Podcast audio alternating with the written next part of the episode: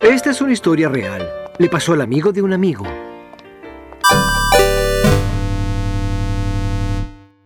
Hace unos días eh, me vi en la necesidad, necesidad de salir a la calle. Y no fue grato, no fue grato. No solo porque el hecho de que, vi un montón de gente. Estoy grabando esto el Día de las Madres, entonces supongo que hoy va a haber muchísima más gente en la calle.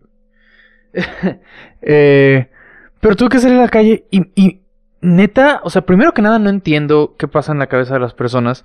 Yo sé, ok, eh, no tienes absolutamente nadie que te cuide a tu, a tu chamaco cuando está, cuando lo tienes tú que salir, ¿no? Y lo tienes que, no lo quieres dejar solo en la casa, entonces lo llevas a que te acompañe al súper o a cualquier lado, ¿no? En mi caso fue precisamente en un supermercado. Ah. Y me pareció muy fastidioso porque aparte el mocoso no quería estar ahí para nada. O sea, de mocosos todos queremos hacer lo que sea de nuestra santa voluntad. Pero ese güey se pasó de verga, o sea, ese mocoso estaba pataleando, estaba raspando, estaba gritando, se tiró al piso, o sea, güey, qué pinche escena tan desagradable. La señora ni siquiera estaba incómoda, la señora estaba así como de que, ah, yo lo aguanto todos los días, chinguense también ustedes, escuchen los pinches gritos y los llantos y los alaridos de mi hijo. Ahorita que tuve que sacarlo a la calle. No sé, a mí se me hizo, no mames, o sea, yo tenía unas, unas ganas, güey, pero unas ganas de por sí. El encierro me está afectando a mi, a mi estado de humor y es algo que ya les había comentado como que en las semanas anteriores. El, está afectando mucho mi humor y me está volviendo un poco más explosivo. Eh, y tenía unas malditas ganas de verdad de agarrar ese squinkle malcriado, cagón, y soltarle unas patadas para que se callara. Me tenía hasta la madre, hijo de su pinche madre. Y también la pinche madre. O sea, de verdad, aprendan a callar a sus escuincles y a comportarse por lo menos en público. lo digo como si yo hubiera sido el, niño ejemplar. La verdad, yo no fui un hijo, un hijo ejemplar. Me amenazaron con correrme de todas las escuelas en las que estuve. Nunca me corrieron, pero me amenazaron con correrme. Eh, pero ese no es el punto. El punto es que estamos en cuarentena, en que deja a tu hijo en la casa, ¿para qué chingados lo sacas contigo? Es menos cagante que esté en la casa, no creo que vaya a incendiar nada si te vas por 20 minutos y no te tardas, porque se supone que no te tardas, ¿no? Vas a lo que vas. Eh, esto lo estoy grabando, como les digo, el Día de las Madres, y por eso lo relacioné eh, con el podcast de hoy, con el tema que vamos a tratar hoy, que es precisamente sobre las madres, eh, para rendirles un bonito tributo, digamos. Eh, por este su día, ¿no? A todas, todas las flores que nacieron este día. Eh, no les voy a poner las mañanitas ni nada por el estilo. ¿Cómo estará la calle? O sea, yo me pregunto ahorita, antes de entrar al tema, ya vamos para allá, no se desesperen. Yo sé que a veces doy intros muy largas, en este no va a ser el caso. Eh, pero me pregunto, si, si, el día del niño estaba Little Caesars hasta el moco, estaba perradísimo porque los, los señores y los, los chavos querían celebrar a los niños. ¿Cómo estarán ahorita los lugares para celebrar el Día de la Madre? O sea, me refiero a los lugares cliché, porque Little Caesars sería como un lugar cliché que los niños para celebrarlos les pides pizza. A las madres las llevan a, a Sambors, las llevas al Vips, al California. O sea, Tox. ¿Cómo estarán esos lugares ahorita de aperrados? ¿También van a tener fila hasta el moco? Como sucedió hace unas semanas con el pedo de, de las pizzas. Ya sabemos lo que pasó con esa pizzería ya. Bye bye. Les dieron un, un crank. Los multaron o algo así. Según vi que los clausuraron, pero yo no he visto ninguna pizzería de esas clausuradas. En fin, eso, eso es eh, lo que vamos a divagar un poquito hoy sobre el Día de las Madres. Eh, yo creo que personalmente yo como yo creo y como tú te habrás dado cuenta ya a lo corto que lleva este podcast, odio a los niños, de verdad, yo no soporto a los niños. Me parece una cosa súper innecesaria. Y de verdad, o sea, por otro lado, además de, de, mi gusto personal, de que a mí no me gustan los niños, yo creo que como, como especie sí deberíamos dejar de reproducirnos tanto, sí deberíamos... Afortunadamente en, en, el mundo creo que ya hay mucha gente que ya no está optando por tener eh, hijos. creo que creo que eso me parece una solución. Primero que nada, bueno, exceptuando a los del Conalep, ¿no? La gente del Conalep, esa gente no va a dejar de reproducirse jamás. Eh, todos sabemos que el Conalep no es una escuela, es un pinche criadero. Pero no creo, yo, yo creo que es muy egoísta querer tener un hijo actualmente porque no hay nada que le podamos dejar. Tan solo ve cómo está, lo que está sucediendo este año y piensa en lo que va a suceder en los años siguientes. Este podcast no tiene ninguna intención de deprimirte, este podcast tiene la intención de entretenerte. Entonces, solo, solo digo, no creo que tengamos algo muy chingón que ofrecerle a los niños del futuro. Creo yo, no lo sé. Si tú este, piensas lo contrario, no pasa nada. Podemos convivir en paz, todo está cool. Yo solo estaba dando mi punto de vista. Tú puedes dar tu punto de vista si quieres. Eh, es lo que es si ya tienes un hijo, pues solo encárgate de ser lo mejor para él. Eh, y de, guiarlo por el camino del bien y, no tenerlo en el supermercado llorando y haciendo que todos los demás se molesten.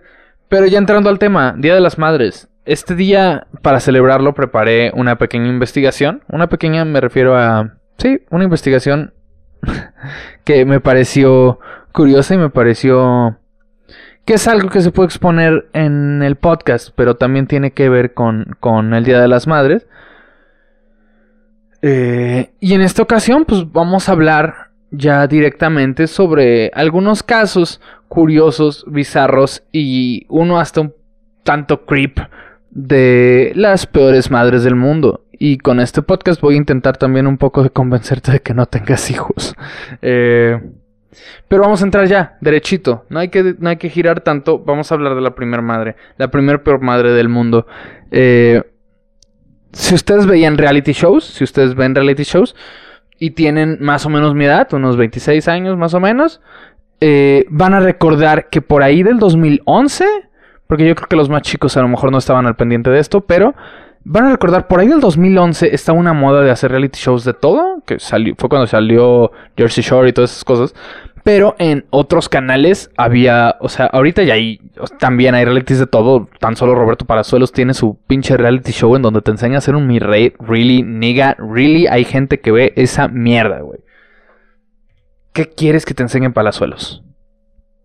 Dime tú, ¿qué le puedes aprender a Palazuelos? No te está hablando de cómo hacer negocios. Ese güey ni siquiera de saber hacer negocios. Ese güey nació con las herramientas para hacerlas y pues ya solo tiene que practicarlo.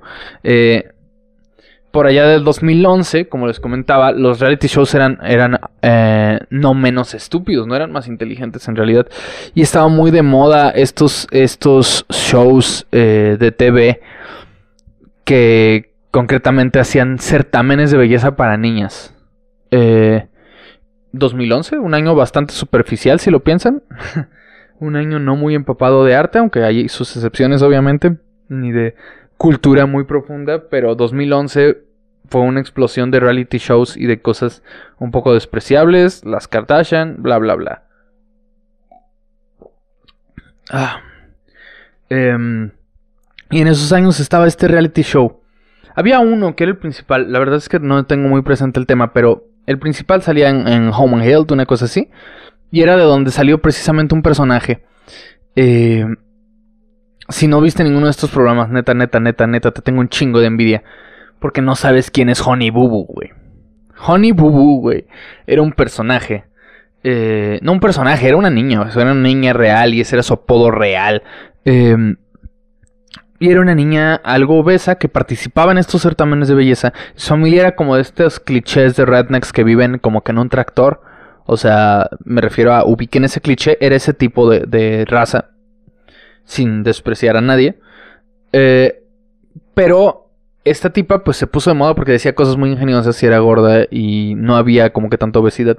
Después le hicieron un reality, eh, o sea, en esos certámenes no había como que tanta niña obesa, en realidad no había. Eh, y después le hicieron un reality a ella solita. Y según lo que estuve googleando, porque ahorita que estaba investigando sobre el tema me pregunté así como de, güey, ¿qué fue de, qué fue de Honey Boo Boo? Y la respuesta es, Honey Boo Boo actualmente es cocainómana igual que su madre. Y sigue siendo más o menos influencer. O sea, sigue habiendo gente que la sigue y que la encuentra interesante. No entiendo por qué. Eh, pero estos, estos programas a mí me causaban como que especial asco especial, como me enfermaban bastante porque era como, güey, estás poniendo a un montón de niñas de, ¿qué te gusta? Como unos 7, entre 7 y 10 años. Estás poniendo unas niñas menores de 10 años a modelar en frente de 3 o 4 señores que juzgaban quién era la ganadora y les presentaban talentos y bailaban y modelaban en, en bikini y cosas así. Es como, güey, todo el escenario, o sea, todos sabemos que propicia ese tipo de escenario, güey.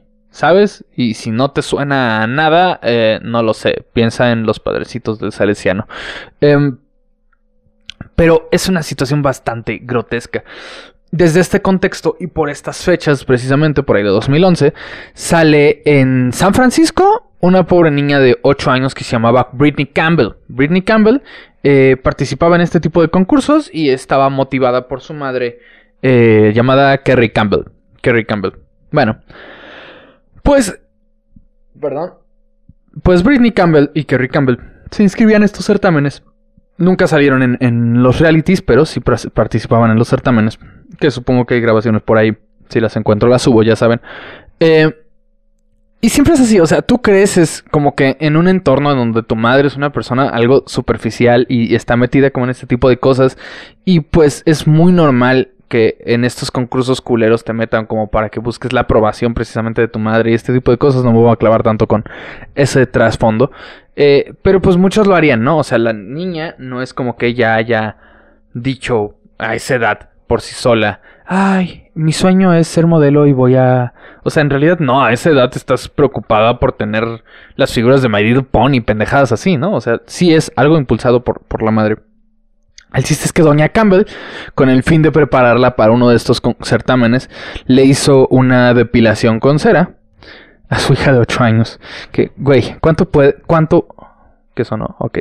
Eh, ¿Cuánto pelo puede tener una, una escuincla de 8 años? Tú cuéntame, güey. ¿Cuánto pelo tenías una escuincla nalgasmeadas, güey, de 8 años? ¿Cuánto pelo tiene, puede tener para que necesite una depilación con cera?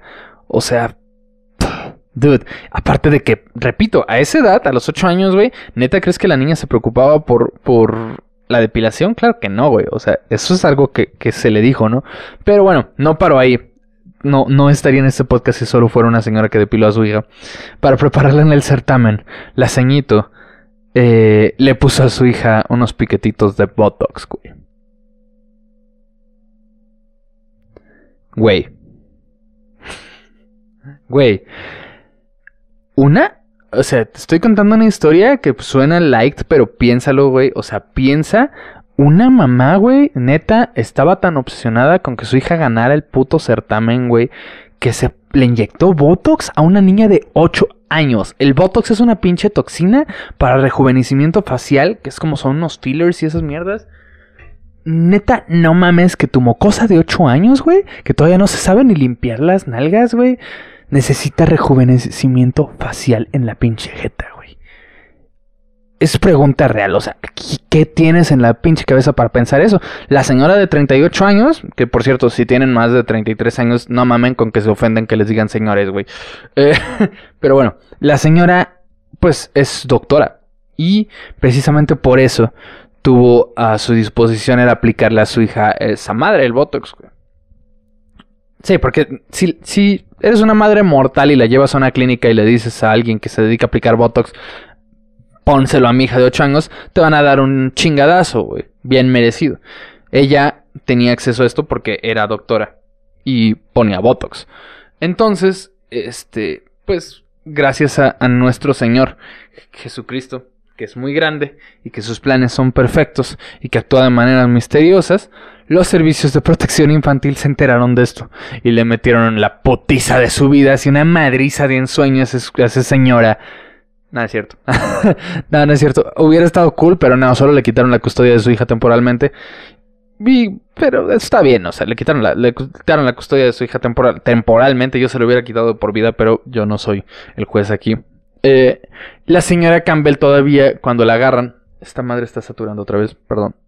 La señora Campbell, cuando la agarran, todavía intentó explicar que su hija se lo pidió diciéndole que, que se sentía insegura porque estaba comenzando a tener arrugas en su cara y pues que en realidad ella solo se dio a lo que le pidió su hija.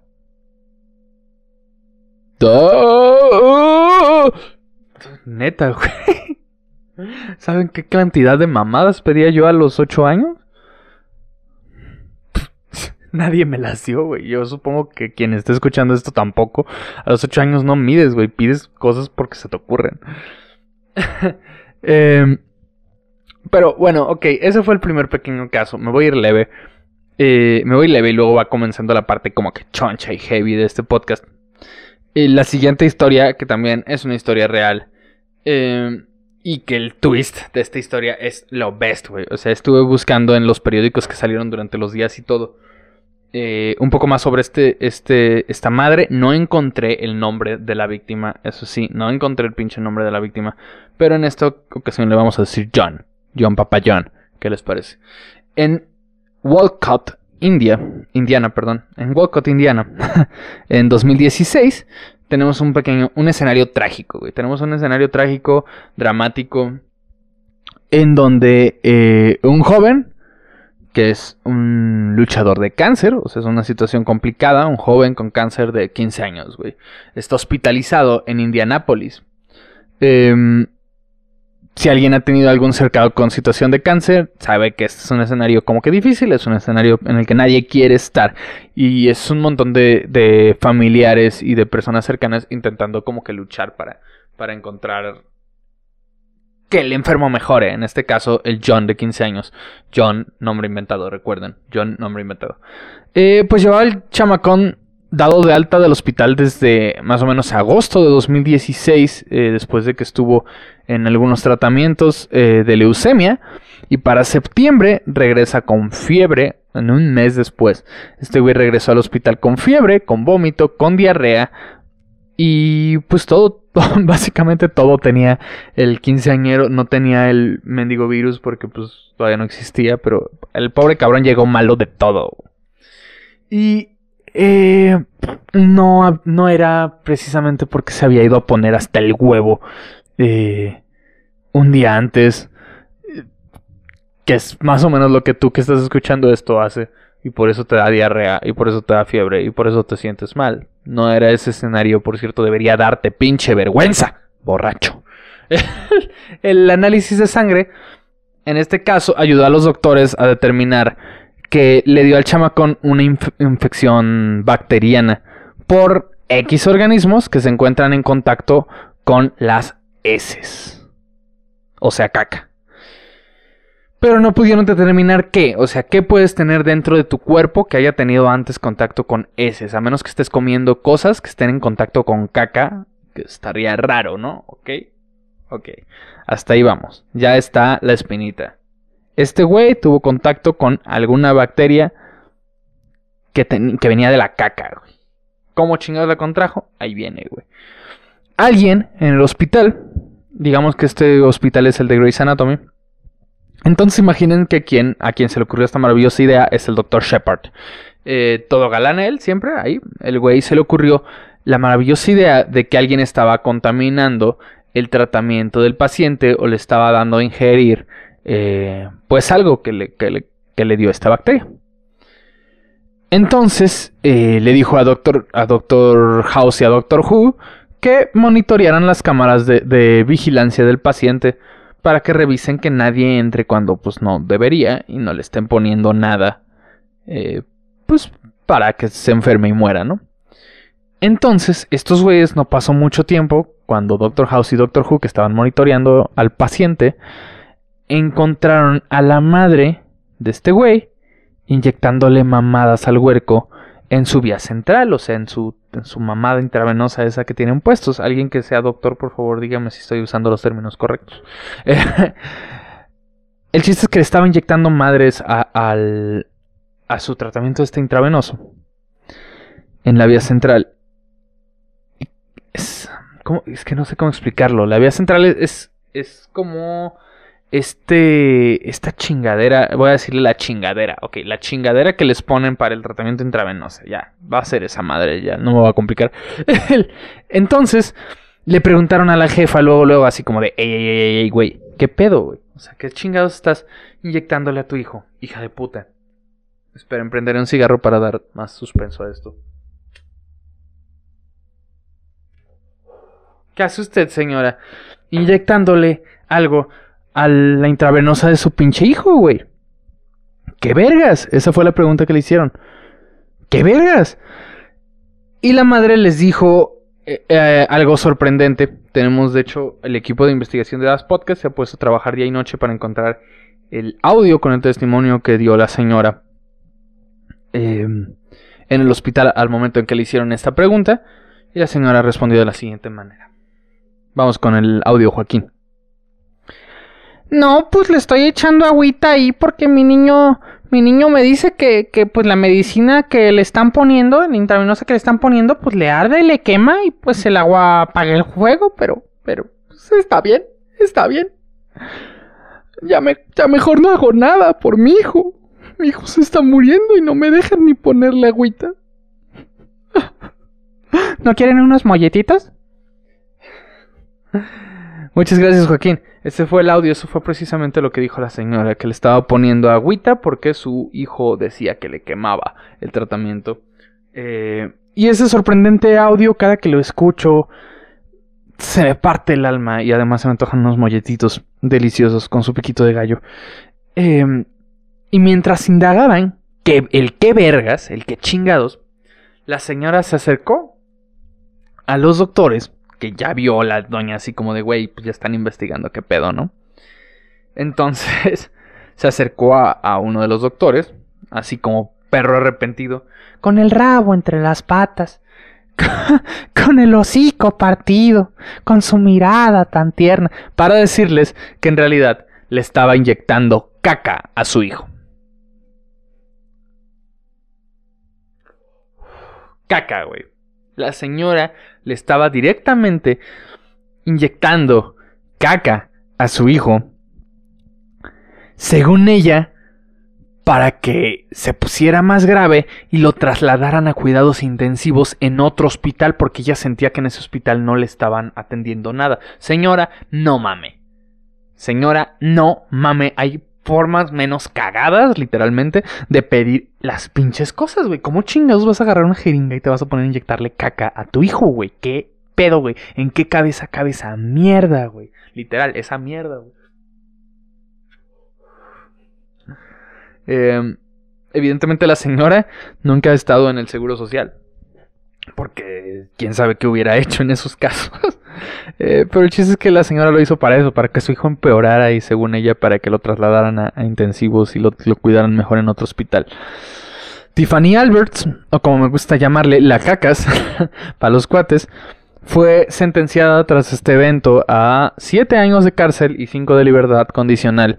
Que güey, a ver, sí, ya hice la pregunta, ¿a quién se le ocurre esta jalada? O sea, la doña era, era esta doña que de alguna forma cree en la, en la, en la orinoterapia y era antivacunas o algo así. Eso es lo que yo me pregunto. No hay información sobre ella, ni cómo era, ni sus creencias, ni nada por el estilo. Y no nos importa. Estamos de acuerdo en que hizo una pendejada, güey. O no sé si estaba escuchando el, consejo de alguna tía, ya saben, esos consejos que se dice la gente como de, ay, fíjate que pues para la leucemia nomás es de ponerle unas vacunitas de caca y se le va ya como si nada, así se empieza a curar. Nomás no vayas a, no vayas a dejarlo solo en el hospital porque le van a quitar el liquidito de las rodillas, eh, que dicen que vale más que el oro. en fin. Fue esa mierda, ese fue el caso de Tiffany, Tiffany Alberts de estas dos jefas, ok. Este, les advertí que iba a ponerse un poquito más heavy la cosa. La primera señora le puso Botox a su hija. La segunda eh, le estaba inyectando caca a su hija. A su hijo, perdón. Al pequeño John Papa John. Vamos con un caso un poquito más heavy. Ya que le medimos tantito el agua a los camotes. Y tan solo en este episodio. Este, pues ya tenemos aquí como una, una trinidad de madres horribles, güey. Si tú no quieres ser, neta, si tú no quieres ser una madre horrible como ella eh, no tengas hijos. Vamos al caso de Blanche Monnier. Blanche Monnier, que era básicamente la chica girl next door del centro de París. Era una chica muy linda, según esto, que vivía... No, de hecho sí era muy linda, o sea, sí hay fotos de ella. Eh, estoy hablando de hace años. Pero era una chica muy linda que vivía en el centro de París con su madre y su hermano y una familia como de caché, ¿saben? O sea, estas, estas familias que te ponen en las películas que andan con vestidos pomposos, básicamente era eso. De esas que no se forman tres horas para comprar Little Caesar. Eh, inalcanzable como modelo de catálogo de Sears, o sea, era como que la girl next door, era el crush de centro de París, ¿no? Y Blanche Monnier. Eh, tuvo una infancia algo pesadita, ya que su madre era una señora, pues, de estas mochas amargadas, difíciles. Y no la dejaba perrear a gusto. Inserta aquí el de ya perreo, sola. La señora eh, también era madre soltera, había quedado viuda hace algunos años, cuidaba mucho de la imagen de su familia ante los demás, porque de por sí ya era una señora sin, sin marido y pues que iba a decir la gente en una familia muy pompi. Y pasaron los años y Blanche Monnier fue cumpliendo, pues obviamente años, 25 para ser precisos, y ya no era una escuincla, ya era una señorita rebelde, una señorita que tenía sus fans en la alta sociedad, pero conoció a un güey que era buen pedo, que la trataba chingón, que no le ponía el cuerno, como, como Juan de Dios. y este, pues se dio algo bonito, digamos. Es, el pedo era que, como, como todas las historias de amor, el tipo era más humilde, ¿no? Era un abogado, lo describen como un abogado de poca monta, un abogado no reconocido, digamos.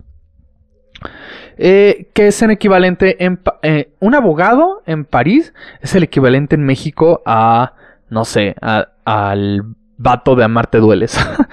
es lo que está raro. Que pase por ti en una motoneta, ¿no? Eh, que no terminó la prepa o algo así en, París. Eso es un abogado, al parecer. Y eso no le gustó para nada a la jefa. La jefa dijo así como de, no mames, ¿cómo vas a andar con un abogado que no es, que no es pompi como nosotros? Y le dijo a su hija, a su hija que ni de pedo se iba a convertir en una, en una pueblerina marginal, maldita lisiada. ¿Cómo, dicen ahorita los que traen ah, traen mucho de esperancita, en una esperancita. no se iba a convertir en una esperancita. Y pues X cosas de mamás, pedos de mamás. La hija estaba dispuesta a ser la hija rebelde. Y pasó el tiempo, se compromete con este señor abogado y misteriosamente desaparece. El prometido la está buscando durante años y jamás la encuentra. Se fue a la verga. Esa es una historia, esa es una historia que rompe el corazón. No, no, no tú quejándote en Facebook todo chillón de que no te pelaron, güey.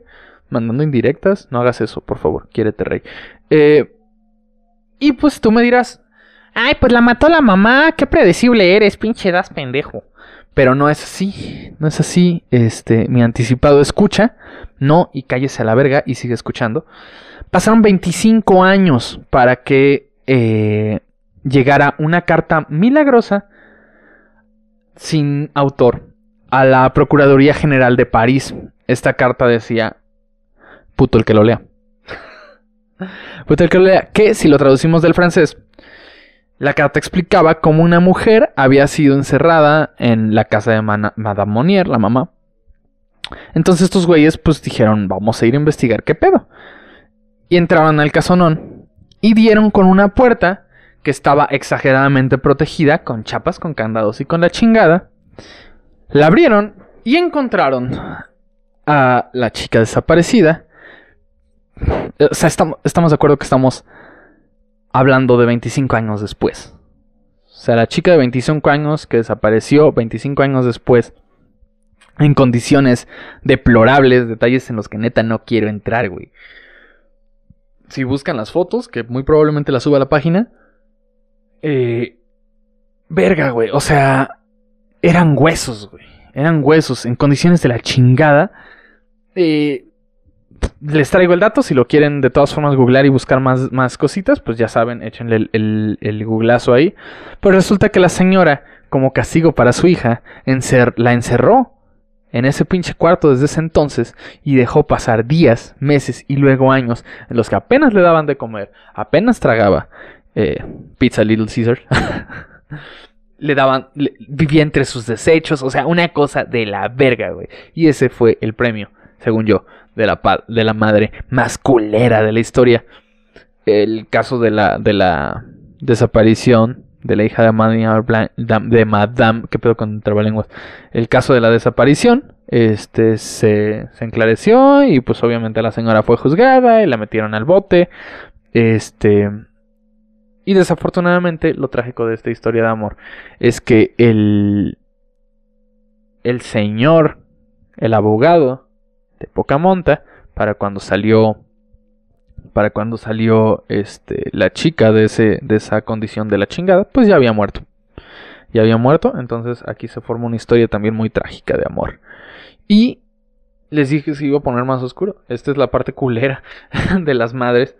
Eh, esas fueron las mamás que recopilé. Se nos está acabando el tiempo en este podcast. Vamos a ir cerrando con esto, con nuestro podcast cómico musical de hoy. Eh, ya sé que los dejé con una historia fea. Pero pues es lo que es. Este es mi tributo al Día de las Madres. Obviamente este, este podcast va dedicado a mi jefa Rebe. Para agradecer que nunca nos puso Botox, ni nos inyectó caca, ni nunca nos, nos encerró en un cuarto por, por años de los años. Vamos a ir cerrando esto. Ya saben, en Facebook, en Instagram, en, Twitter voy a subir cositas relacionadas al podcast. Eh, las imágenes, testimonios, voy a subir la carta que le llegó a, a, los vatos estos de París para que se pusieran a investigar. Y eso es todo por hoy. Muchas gracias por escucharnos. Sigan celebrando el Día de las Madres y quédense en su pinche casa. En este día reciban un beso y un abrazo todas las madrecitas de México. Por siempre sus amigos, los Acosta.